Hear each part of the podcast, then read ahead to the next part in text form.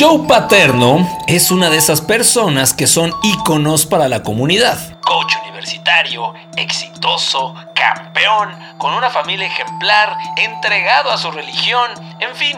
Es tan reconocido y querido que hasta tuvo una estatua afuera del estadio universitario. Todo se derrumba al día en que un estudiante denuncia un abuso sexual por parte de su entrenador de fútbol americano mismo que pertenece al equipo de Joe Paterno, y resulta que él sabía de este y muchos casos más, derrumbando la leyenda para convertirse en cómplice de la pederastía.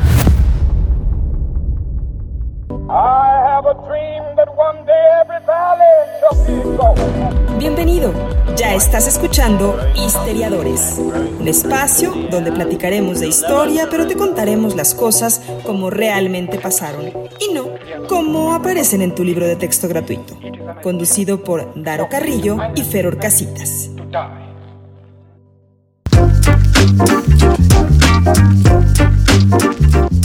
¿Qué pasa, planeta Tierra? ¿Cómo dicen que les va? Sean todos ustedes bienvenidos a un episodio más de Histeriadores. Así pasaron las cosas. Yo soy Daro Carrillo, pero no vengo solo. Estoy acompañado por Don Fernando Orcraxitas. ¿Qué onda, mi queridísimo crack, carajo? Ahí está. Salud, mi crack. Salud. Estamos aquí grabando. No sé si te has dado cuenta, pero ya tengo la, la costumbre de agarrar el vaso con la mano izquierda. Sí, sí, por, por la posición en que estás. No, mi crack. Mm. Ay, Dios, esto. Darle ese traguito. pero es por el juego de Búfalo, ¿te acuerdas? ¡No! ¿Te acuerdas del ¿Pero qué juego pasó? Búfalo? Oye, pero creo que le puedes contar a nuestros amigos latinoamericanos de qué va. ¿De qué va el juego? ¿De qué va el juego? Eh, es una babosada de juego que seguramente ustedes podrán poner en práctica en sus múltiples reuniones y fiestas. Consiste en que tú tienes que agarrar la bebida que estés tomando con el brazo, o con la mano más bien, con la mano con la que no escribes. O sea, Claro. la mano que no es eh, La- dominante. No sé si Sí, es, sí. pero sí, eso. Sí. Eh, y si alguien te eh, cacha con agarrando la bebida con el con la mano que sí es dominante, es decir, con la otra, y llega, te ve y te dice búfalo, tienes que fondear lo que estás tomando. A cualquier altura, altura del vaso. Arturo, O Pablo, Arturo, Javier, exacto. Jimena, lo que sea. Exacto, exacto. A cualquier altura. O sea, si sí, está recién nuevo. Nivel de mar, este. Exacto. Décimo piso. Exacto. Sí, si está lleno o si te queda un traguito, No, Vale, madre. Y ah, se pone muy amena la fiesta. Porque al principio todo el mundo está muy enfocado y muy concentrado. Y sí, y a las dos horas a todo mundo se le olvida. Claro, Menos al gandaya, como tu servidor. claro. Que se fija mucho, porque yo me fijo.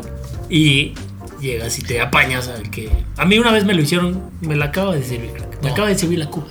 Ya adentro. Y toma la barbón. Oye, jugamos esto en, en tu boda. Y no sé si tú participaste. No, yo no participé. Obviamente estabas.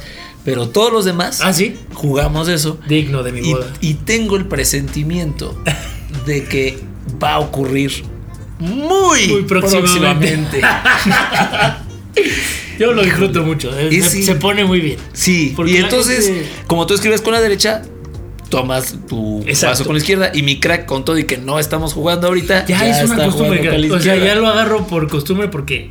Claro. No voy a quiero que me a- apañen. Voy a poner a practicar. Sí, imagínate que ahorita te agarrara yo un No. búfalo. No, no, me ayude. Ahorita no me agarres nada. Le ayudaría al público porque Ah, eso se sí. la pasaría muy bien. eso sí. Pero bueno, de eso va el búfalo, mi crack. Entonces, por eso, salud, mi crack. Salud con la mano Ahí izquierda. está. Yo ya lo hice mal, pero. Ah, un whisky para poder hablar con ustedes. Y antes de comenzar, mi querido crack, porque como son temas sensibles, delicados, dolorosos, lanzamos hace unas semanas una encuesta para ver a qué equipo de fútbol le iban nuestros seguidores. Y por ahí tienes algunas respuestas interesantes, ¿no? Sí, así es, mi crack. Aquí están algunas de las respuestas. Eh, pues, gente que no le gusta el fútbol dice: Está mal que no me guste el fútbol. mexa". Sí, sí, ahí no también. Ay, sí. Primero, Yo solo veo el de Nicaragua. Ah, sí. exacto. Primero no dijimos que era solo de México. ¿No? Dijimos, ¿A qué equipo le ¿a vas? qué equipo le vas? General. Tenemos a eh, Sanfu Duarte, que le va a los todopoderosos Tigres. los Tigres, a los que casi le gana el Puma, pero. Ah, ahí Dave Flores dice orgullosamente americanista, como debe de ser. Haciéndole la barba a mi crack. Eh, Rubén Esponda a las chivas rayadas de no, Este güey. Acá Alex Mesa también dice a las poderosas águilas de la América como el buen y guapo Daro. Sí, es verdad, es verdad. Es verdad lo de las águilas. Pato Pío dice a Cerro Porteño de Asunción. Ven, no, nada más es de México. Y es este güey, crack. ¿Quién, güey? Es este güey el que no nos ha mandado la botella. Cierto, el que nos debe nuestro pisco, ¿no? Es, no me acuerdo qué era de bebida de. No había dicho una de Moet. De, así es. 27 años. y, Dijo. y, dijo que si no la podía enviar, nos la pagaba aquí. Exacto. Entonces no que nos la transfería. Pero Pato Pío, o Patopio, él es el que nos debe esa botella. Toda esta encuesta fue para que cayeras y te pudiéramos. Exacto, te pudiéramos chingar. Señalar. Pues bueno, hay varias gente del Necax, hay que del El Frustra Azul. Bueno, pues en fin, ya otros se pusieron más fresas y el Manchester, el Real Madrid. El Barça, sí, sí, sí, En fin, en fin, en fin. Pero muchas gracias a todos ustedes por participar. Ya ven que cada que se puede y que no estamos tan pedos, los mencionamos y los saludamos con mucho gusto. Pero es momento, mi querido crack, de entrar en materia con un ídolo de masas que se derrumbó. Me encantó esa historia, crack. Me encantó porque creo que no habíamos tocado en esta quinta temporada el tema del deporte, ¿no? Y está bien padre que. Ha sido medio reto, ¿no, crack? No, no solo enfocarse en dictadores. asesinos seriales. O sea, que son grandes historias, pero es diferente y difícil encontrar así estas historias. Sí, sí, sí, hay que investigarle un poquito más, pero creo que le estamos dando un giro, ¿no? A historiadores en esta quinta temporada y eh, no sé, a mí me están encantando estos temas porque tienen eso que nunca hemos sabido describir, pero tienen Bueno, pues vámonos con la historia de Joe Paterno y lo que sucedió allá en la Universidad de Penn State, mi crack, porque han pasado más de 11 años desde que estalló pues uno de los escándalos más grandes, ¿no? en la historia del deporte allá en los Estados Unidos y que hoy su revisión pues deja varias dudas, ¿no? sobre si realmente el practicar alguna actividad deportiva de alto rendimiento puede estar alejada completamente de la pederastía, ¿no? Que ya mencionabas en la intro. Eh, la Universidad de Penn State se sabe, ¿no? Que tenía el programa más lucrativo del deporte universitario. Eh, y Joe Paterno se convertía en el head coach más ganador en la historia del fútbol universitario y pues la institución pues era una insignia por su tradición en disciplina y también en valores, ¿no? Una verdadera institución modelo de el llamado sueño americano. Pero, pues como típica película de terror, es el escenario perfecto para que se dé un escándalo, mi crack. Nos remontamos entonces a aquel otoño de 2011 y aparece Jerry Sandusky, quien es el entrenador asistente de Joe Paterno. Habíamos dicho que es head coach. Head coach es el líder de los coaches en el fútbol americano. Y Sandusky es acusado súbitamente por una presunta violación de un niño de 13, o sea, 13 años, ocurrida en 1998 durante el Alamo Bowl. La valentía de la familia del catalogado víctima 4, así nombraron a los varios niños que fueron abusados, este era víctima 4, destapó lo que sería uno de los episodios más vergonzosos en la historia del deporte gringo. El camino hacia que se hiciera justicia fue complejo, doloroso e incluso evasivo. Se complicó más cuando en 2002 un estudiante acusó al ex coordinador defensivo de abusar sexualmente de un niño en las regaderas del vestido. Entonces se fueron sumando los casos. Sandusky, quien era precisamente coordinador defensivo de Penn State desde 1977, fue entonces arrestado por múltiples cargos de abuso sexual de menores. Al coach se le implicó en el caso cuando se hizo público que una década antes, un asistente le dijo que lo había visto en un acto de naturaleza sexual con un menor de edad en, las regaderas del edificio de fútbol americano. Todo esto mientras Joe Paterno estaba al frente del equipo y aunque sabía de estos actos de pederastía y abuso de poder, decidió voltear de lado. Qué difícil, crack, porque es Joe Paterno una figura intachable y demás, y de repente, ¡pum! Error garrafal. Tú te hiciste de la vista gorda. Sí, error garrafal el que comete el buen Joe Paterno, ni tan bueno.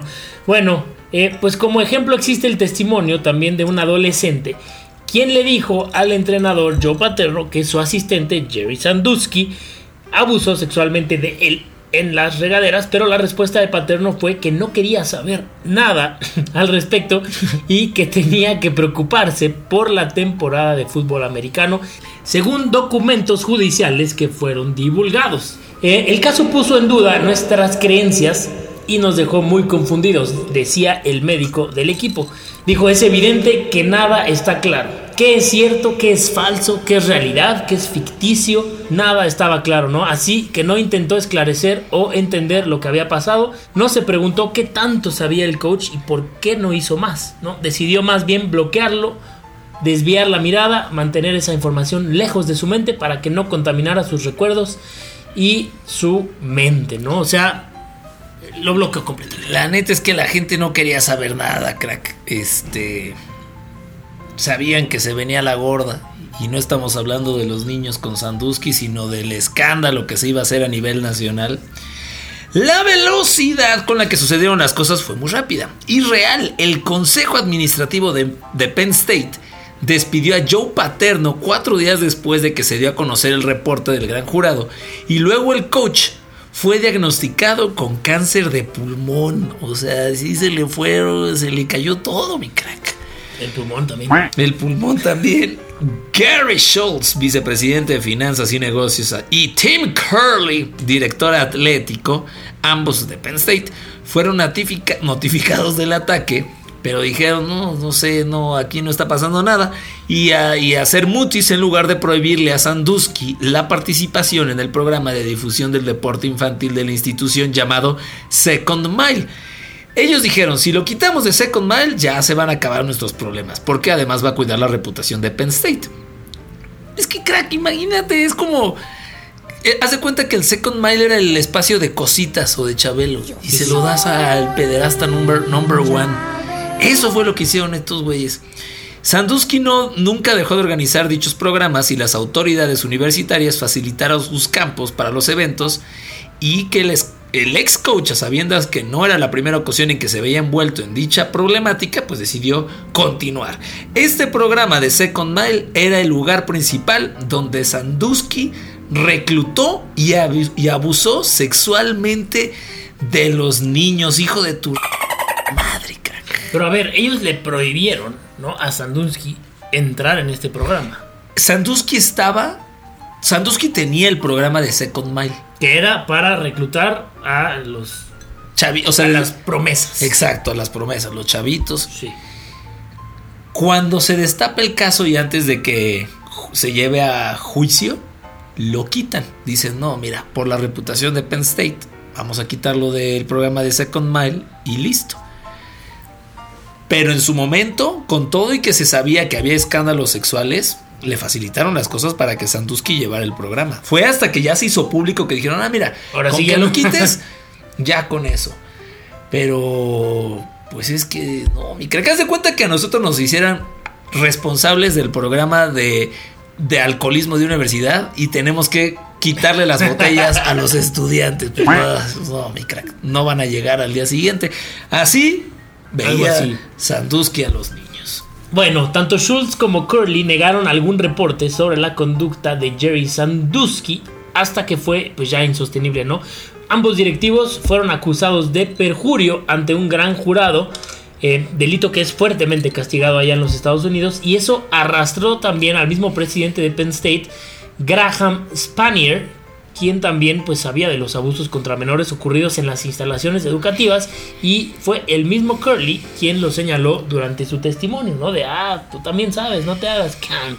Ni Lance Armstrong, aceptando su dopaje, que pues sabemos fue el mayor escándalo en la historia del ciclismo profesional, ni el castigo a New Orleans eh, de la NFL cuando se descubrieron los pagos que hacían a jugadores por lesionar a los rivales, lograron ser la noticia del año en 2012 eh, como este escándalo, mi crack. Eh, tomó proporciones épicas por dos aspectos que llegaron a lo más profundo en la sociedad norteamericana y también en la comunidad deportiva internacional. ¿Te acuerdas de lo de, lo de Lance Armstrong, crack? Claro. O sea, fue. eh, o sea, fue, fue tremendo, crack. Porque aparte era una figura. Traía esta del cáncer. Sí, sí, De exacto, superar el exacto, cáncer. Sí, sí, sí. Y ganó y.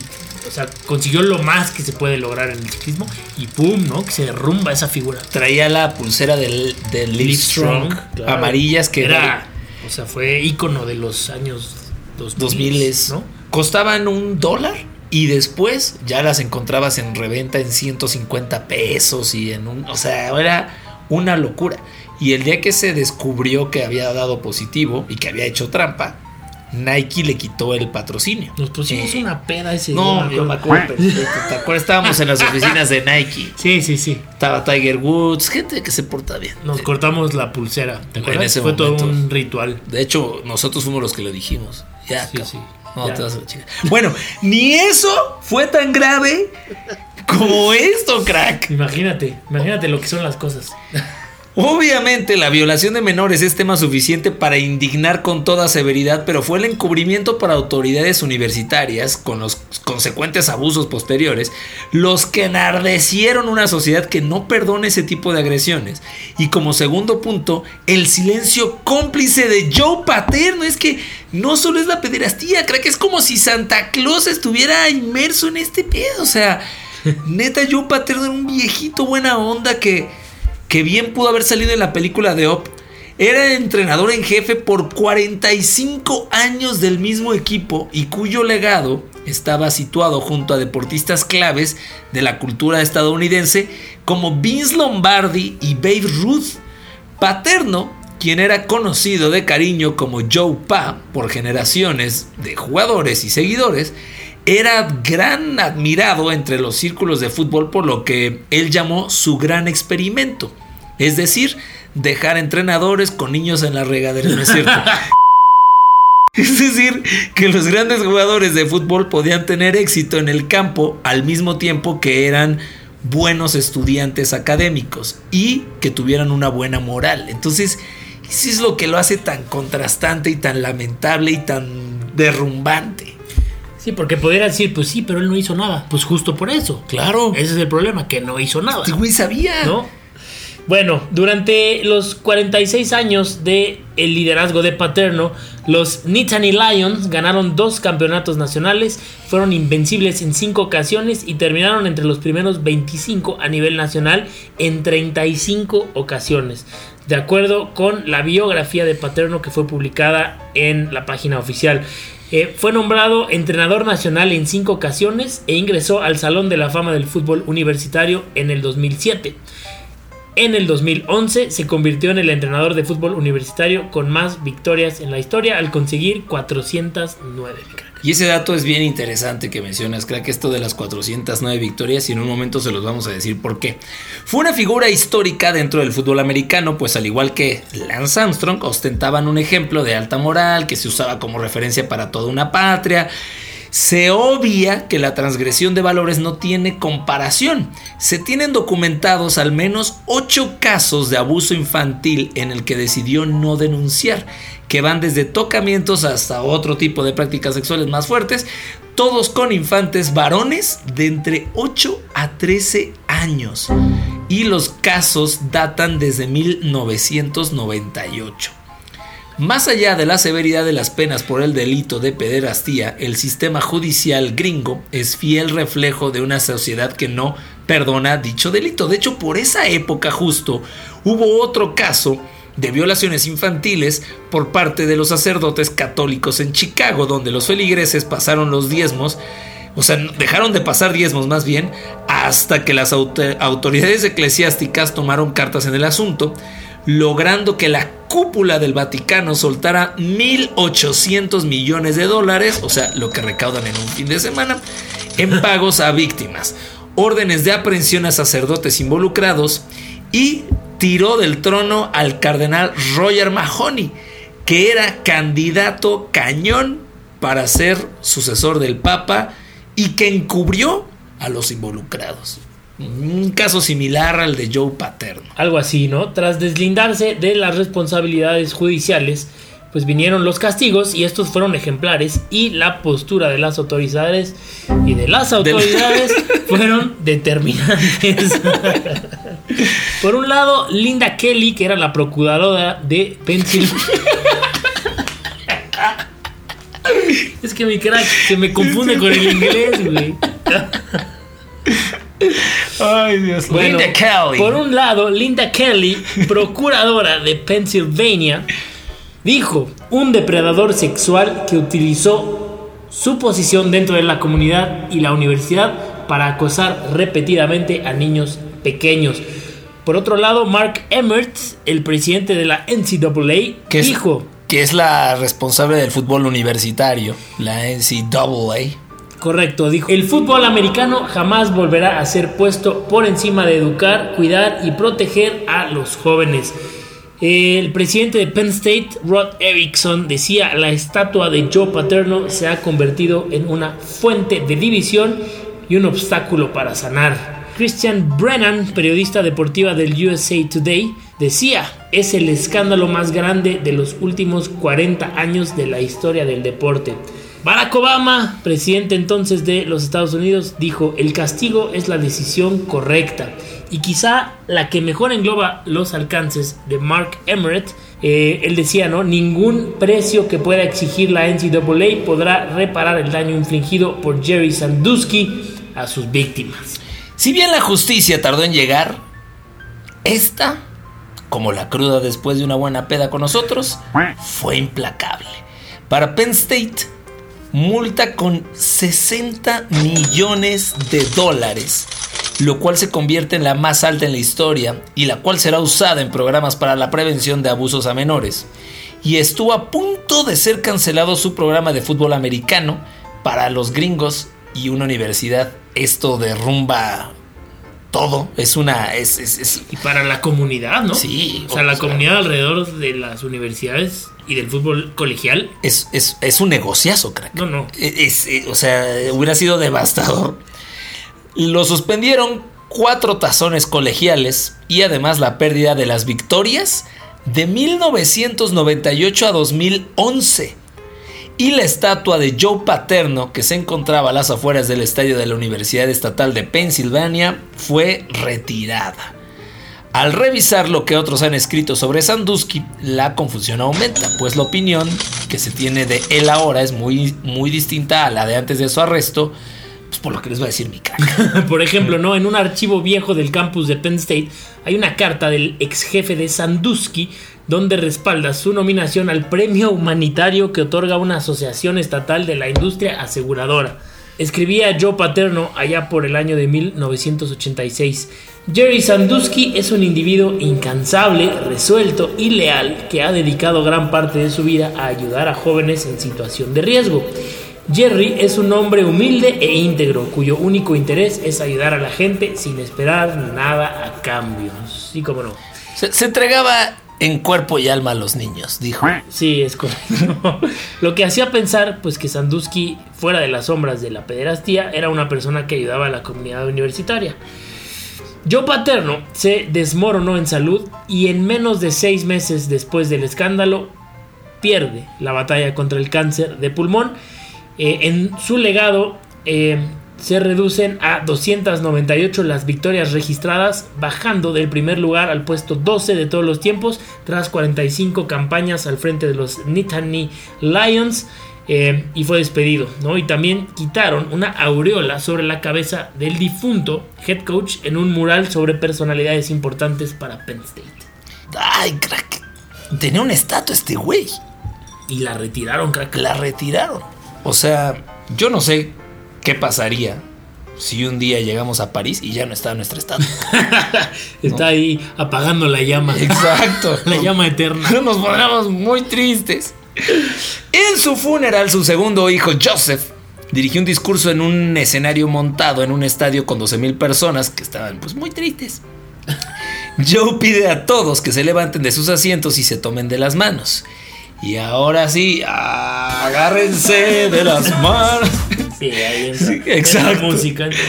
Fue el final de una era Fue un buen discurso. Procuró hacer a un lado lo que estaba pasando alrededor, los escándalos, incluso los buenos deseos y las condolencias. La Casa Blanca llamó en algún momento y Jay le pasó el teléfono a su jefecita. El presidente Barack Obama le dijo que la gente reconocía las buenas obras que ella y su esposo habían hecho. La audiencia se pone de pie, se levantan, inclinan la cabeza y se escucha y escuchan mientras Jay recita el Padre Nuestro. Así cerró la historia de Paterno. El hijo de, de Jerry Sandusky, por su parte, fue condenado Primero era de 30 a 60 años, al final quedó en 30. Condenado Jerry. sí, sí, sí. Y fue condenado por 40 delitos de los que fue acusado. Fue acusado por 40 delitos de los que fue acusado. Bueno. Palabras inmortales de mi cara. Ha apelado la sentencia y se la ha apelado. ¿Pero dijiste cuántos años? Al final le dieron 30. 30. Pero él ya tenía más de 60. Y el fiscal declaró que lo importante era que el sentenciado muriera en prisión. Porque sí, era como, güey, no le quites, pero al final iba a morir en prisión.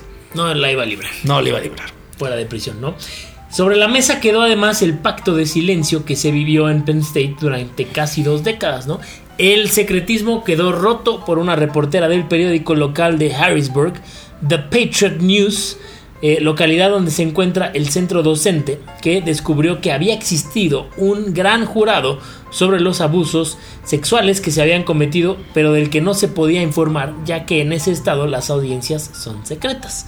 Sarah Ganning siguió investigando hasta que logró hacer esto público y obtuvo ese año el premio Pulitzer en la categoría de mejor reportaje sexual. No, local. Local, Oye, crack, pero, o sea, encima había una plática, un pacto de silencio respecto a este tema. O sea, había mucha más gente involucrada hasta que esta mujer, Sarah Canning, investiga y se da cuenta de este pacto, de lo que callaron, de lo que se pudo haber avisado con tiempo. Y a ella eso le valió un Pulitzer, pero no puedo, o sea, no, no, no, no, no doy crédito. Sí, está muy cañón. Que había mucha más gente interesada en callar lo que había pasado que en levantar la voz, ¿no? Claro. La investigación aún no termina, pero se ha hecho lo pertinente para mandar un mensaje claro intentar curar la herida ocasionada por la tragedia. Sin embargo, hay plena conciencia de que el desacrédito eh, pues va a acompañar por muchos años a esta universidad, que era modelo de excelencia para la sociedad norteamericana. Eh, y que bueno, ya es una cicatriz permanente de la cual pues nadie se va a olvidar y que impactó lamentablemente a lo que más le puede doler a cualquier país, mi crack, que son los niños, como dirían por ahí, con los niños, no. Con los niños, no, mi crack. no. Penn State es de las universidades más importantes del país en muchos aspectos, en el ambiente académico, en el ambiente deportivo, o sea, sí es una institución muy importante y muy grande. No estamos hablando de la Universidad del Pueblo de Tulastrais que van 100, 200 alumnos. No, no, no. O sea, Penn State es toda una institución académica y es una fuerte eh, universidad. ¿no? Eh, está en uno de los estados más ricos de todo Estados Unidos y yo creo que sí, como dice aquí al final, ¿no? Es, es, sí es una cicatriz imborrable la que les va a quedar ahí marcada em, a una de las instituciones académicas más importantes del, país, ¿no? Yo Paterno, o sea, tiene un récord de victoria, o sea, se le está comparando con Vince, Lombardi, con Babe Ruth, o sea, es una de las grandes figuras históricas del deporte, apoyando a los alumnos, tiene una estatua, o tenía, tenía. tenía, tenía una estatua y y resulta que, bueno, él fue cómplice, pues esa es la palabra, él no abusó, pero él fue cómplice de todo. De, O sea, de toro, de toro, de toro, lo que le pasó, de toro. y, y bajo su cargo, bajo su vigilancia, pues Jerry Sandusky abusó de una infinidad de niños. Hasta que empezaron a levantar la mano. Que para cuando levantaron la mano, muchos de ellos ya tenían 30 años, crack. Sí, híjole. Sí, eso está durísimo. Está cañón y sí, o sea, no, no se me ocurre una figura deportiva como más cercana a nosotros. Pero pues imaginen ustedes un ídolo durísimo y que de repente pues lo tengan que desaparecer de un día a otro por, por esto. Estamos viendo unas imágenes de la estatua que les comentaba mi crack que la eh, bajaron, Hay la que, quitaron. que nos tire paro, Rubens. La vamos a compartir, pero es muy interesante como dice, ¿no? Dice el nombre de- del buen paterno o el mal paterno. Dice Joseph Vincent Paterno. Y abajo dice tres palabras. eh, educator, coach y humanitarian. Eso está. ¿Educador? Educador, ¿Coach? entrenador y pues humano. Sí, humano. Persona Una persona humanitaria, y- atrás de ellos tres chavos camino a las regaderas, digo al campo. y tan chavo ya porque y él con el dedo índice apuntando hacia donde tú quieras que apunte. sí, híjole. Sí, esta fue la imagen está muy- retirada. está muy rudo, ¿no? A ver si podemos encontrar por ahí la imagen de. de o sea, tiene esta. un- Una imagen al que le quitaron la aureola como de, de santo. Ah, sí, sí. Este. Pero sí, esa es la historia de Joe Paterno. Y atrás quedaron las historias de él como un gran entrenador para convertirse en el hombre que encubrió la pederastía. Y eso en cualquier cultura es altísimamente castigado. Sí, tachado, ¿no? Pues ahí está mi crack. Ahí está. Una historia de estas macabras dentro del deporte. Ya hemos hablado varias de historias y, y, eh, pues cuestiones ¿no? que hay en el, en el alrededor del deporte, que no todo es lo Claro. que pasa en el campo, en la cancha, ¿no? en, el, en el césped, eh, sino que hay muchas cosas alrededor. A- acá mismo, ahora en México, está el escándalo con Maribel Domínguez, que Ah, sí. recientemente fue ingresada al salón, al Salón de la Fama del Fútbol Mundial, pues también por abuso slash acoso sexual a, a jugadoras de su equipo y es entrenadora de la selección, era de la selección femenil. Marigol. Y bueno, acá en México estamos entre que sí es culpable o no es culpable, pero pasa en, sí. en todo. sí, estas son de las que nos enteramos, ¿no? Sí. Pero las que no, Pues bueno. son más. Pues ahí está, señores, vamos a pasar a algo más alegre porque ya están tocando en este momento la puerta, las efemérides, a cargo de mi querido Krakistán. Las efemérides.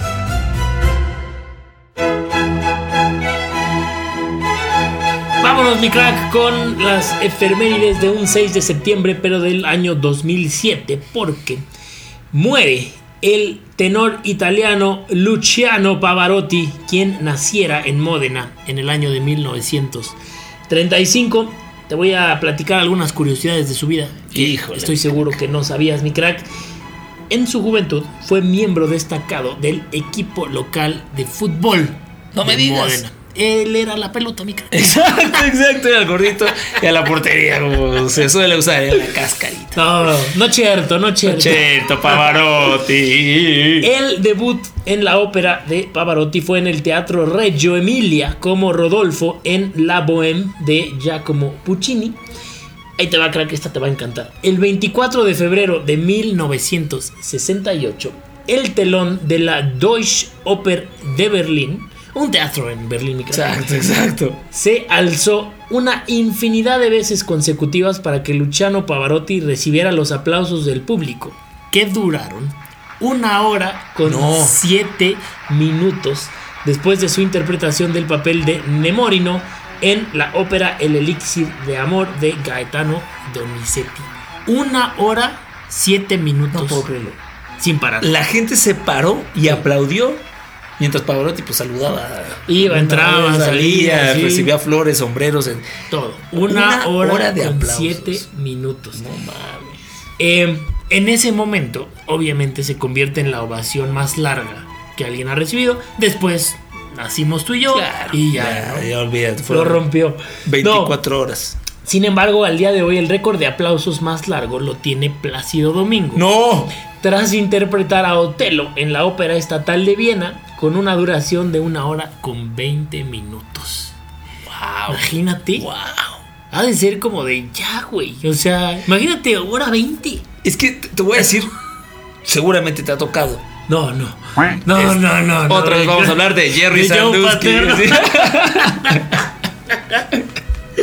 El, el pasado oscuro de mi crack. Ha ocurrido, crack, que ¿Has estado en un concierto o algo donde hay alguna canción o un momento en especial que te pone la piel chinita y dices, Claro. no mames, y te, y te puedes quedar aplaudiendo un rato? O sea, lo que quiero decir es, ha de haber sido tan emotivo y tan impactante que, que no podías dejar de aplaudir, de admirar, de agradecer, de, no sé. Pero imagínate, o sea, lo pongo así, ¿no? 20 minutos de aplausos es un Es muchísimo. friego, Sí. o sea, es muchísimo. Ahora, o sea, hora y 20 no, no, lo- no lo consigo, ¿no? Pero qué padre, ¿no? Qué bueno. Qué buena onda, que Qué se lo están dando a alguien así y no a un Tanduski, ¿no? Claro. Bueno, algunos otros datos del buen Pavarotti. En 1989, la ópera lírica de Chicago prohibió contratar más a Pavarotti debido a su arraigado hábito de cancelar de último minuto. No. Dijeron, ya no más. Pues es que llegaba tarde, güey. Es que también Le costaba trabajo. Y mira que conocemos a mucha gente que es así, Millanira, por ejemplo. Si algún día dentro de su tiempo yo a escuchar este episodio, Uy, no creo. tenemos a mucha gente que cancela de último minuto. Y bueno, Bueno, eh, por último, durante su carrera, Pavarotti se presentó un total de 379 veces en el Metropolitan Opera en Nueva York, eh, siendo su última presentación ahí en el 2004 con Tosca de Puccini. qué bárbaro. Pues ahí la efeméride, mi crack, de el más grande tenor que la historia ha visto, sin temor a Chiano equivocarme. Pavarotti. Eh, y pues bueno, mi crack, sin más ni más, nos vamos con el Daro Curioso a cargo de ti. Claro, mira que efectivamente. Y ahí te va. El Daro Curioso.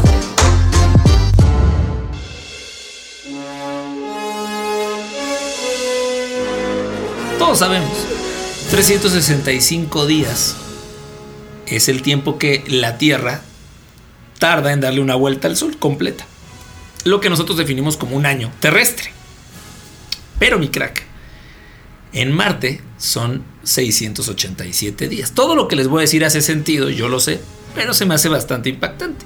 Si son 687, eso quiere decir que más o menos es cada año, más bien cada año de Marte es dos terrestres, ¿no?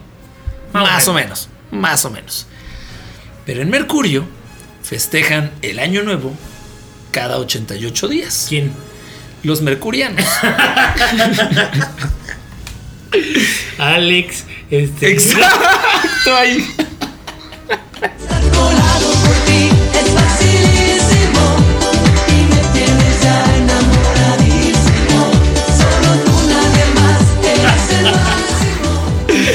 Ojalá me sorbiera más nombres, pero. Sí, yo también soy de Alex. Sí, güey. En Venus festejan año cada 225 días. Los venusianos. Venusianos, Carranzas. En Júpiter. Y acá ya se dispara, crack, porque en Marte son 687 días. Ok. Tú pensarías que en Júpiter van a ser 1500, ¿no?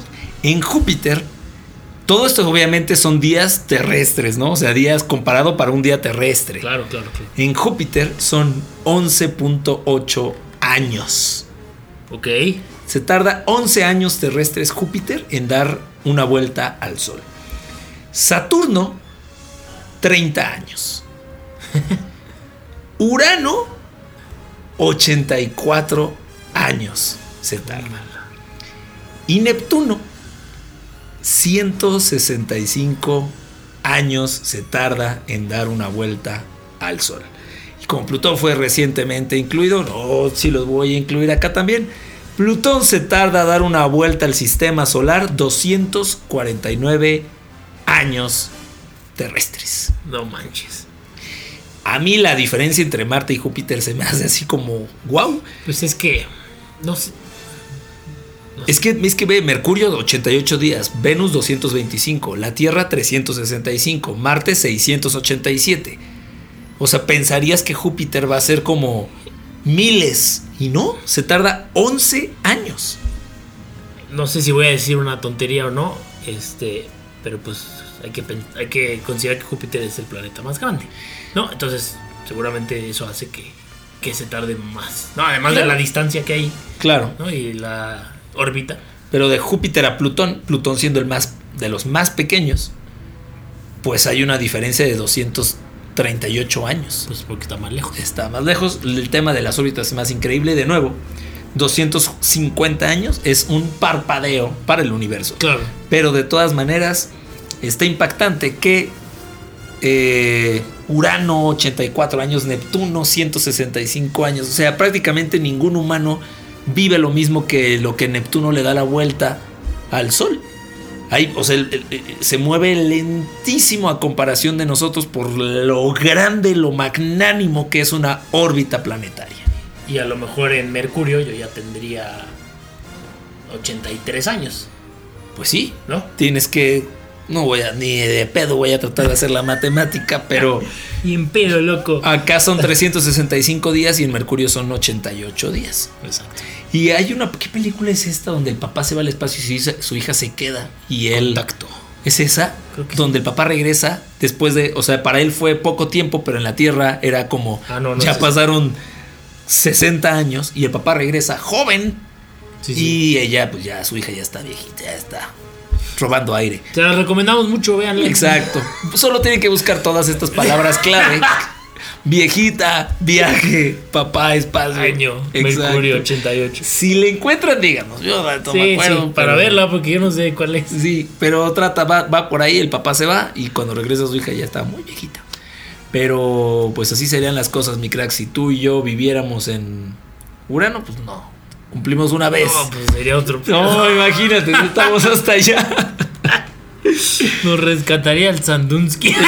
Ese era su planeta favorito, mi Sí, crack. exacto. de Sandowski.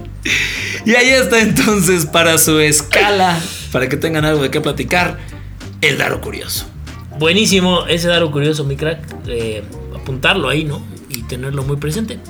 Así es. Pues Tú como cultura sabes, general, cultura general. ¿Cuántos años? Imagínate después de 90 episodios, pues lo que no tienes ya de cultura general. Si no, si ustedes no son ya el alma de la fiesta es porque están fracasando.